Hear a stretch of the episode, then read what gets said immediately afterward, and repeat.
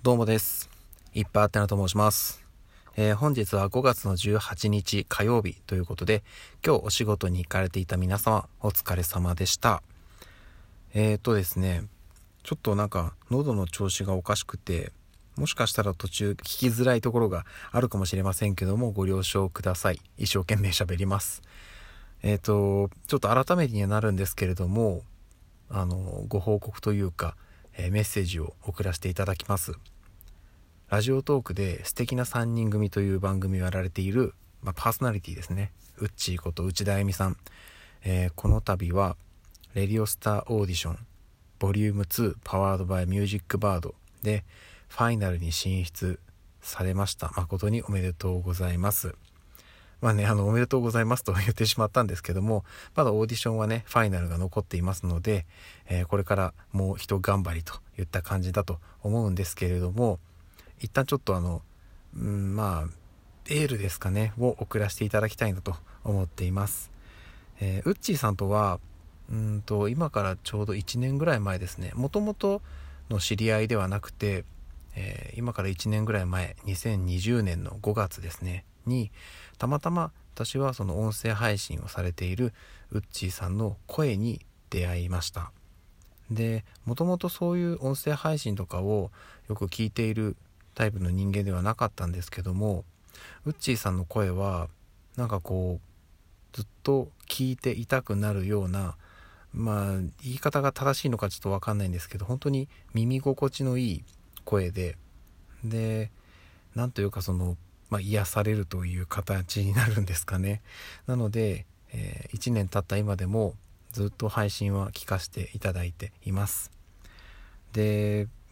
ウッチーさん自身が今回のオーディションに、まあね、もう並々ならぬ、えー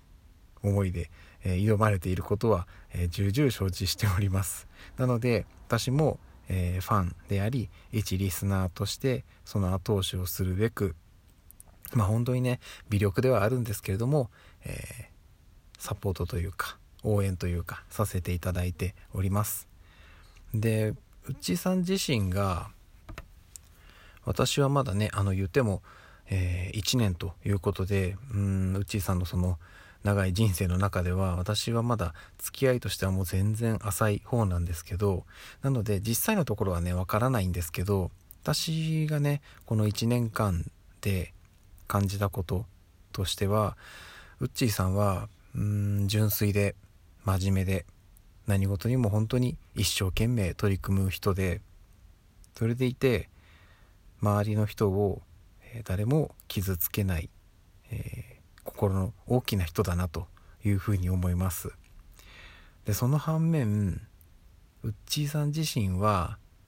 実は本当はすごく傷つきやすい人なんじゃないかなっていうふうに思っています。なんかこうね、うん、明るく振る舞っている印象があるんですけど、意外とね、うん、弱いんじゃないかなって個人的には思ってます。実際のところはわからないんですけど、なので、うんと、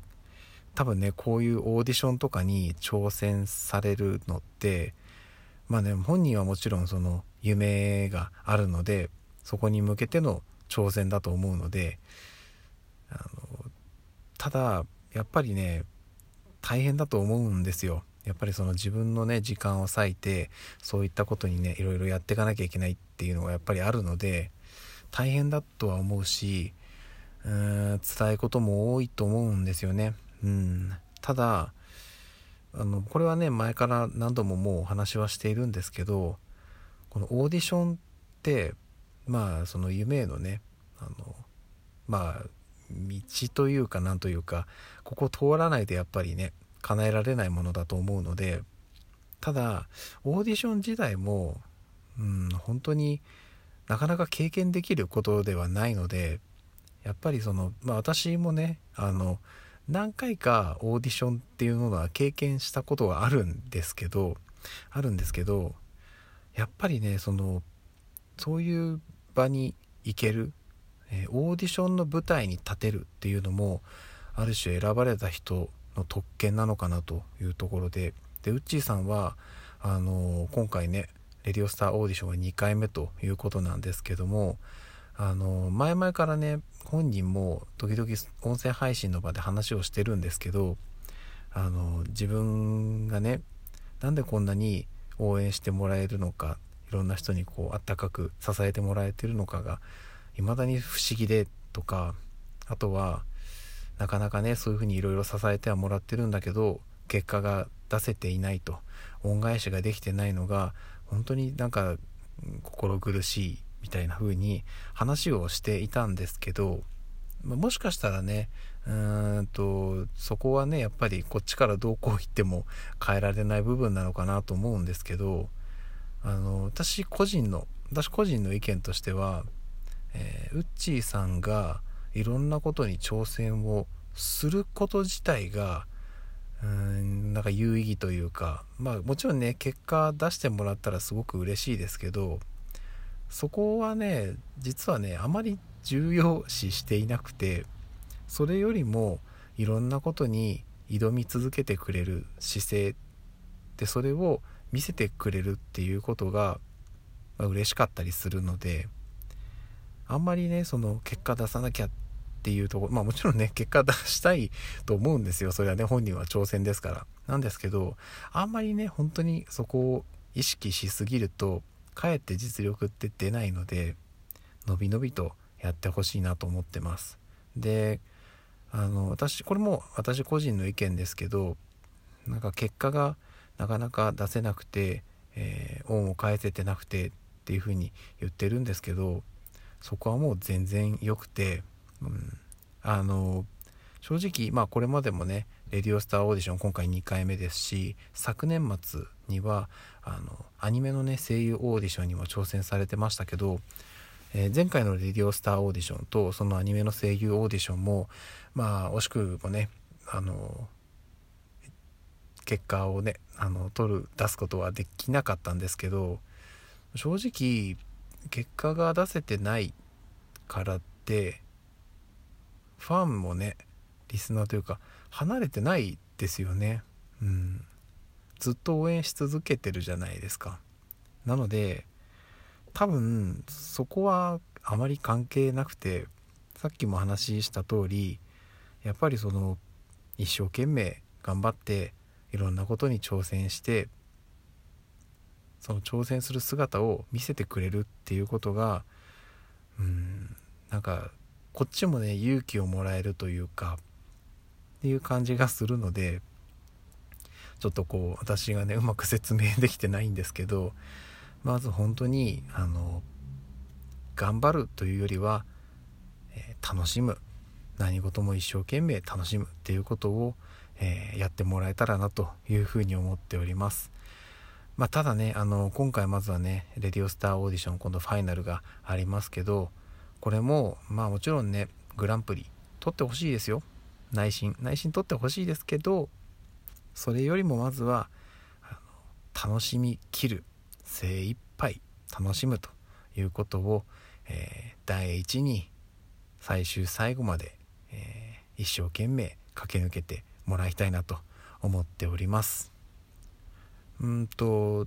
そんなね私一人でねどうこうできるようなオーディションではないのでもう本当に私の力はもうビビたるものになってしまうんですけども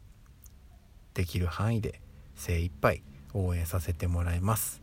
最終最後までねとりあえず元気にいきましょうね。やっぱりね悩んでちゃダメですよ。とにかく笑ってないと。人間ねあの与えられた時間ってみんな平等なんでより多くの時間を笑ってた方が絶対楽しいと思うんでオーディション頑張るというよりは楽しむ。それをモットーに、えー、モットーに？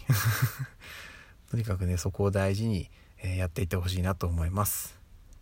応援してます。内田しか勝たんということでオーディションねファイナルね結果出るといいですね。うん願ってますそこは。でとにかくねいや難しいところやっても大丈夫かな俺こんなこと好き放題喋ってるけど。かえってウッチーさんのプレッシャーにならないかなちょっと心配なんですけど。あの本当にプレッシャーとか全然感じる必要ないです。ただあの適度な緊張感と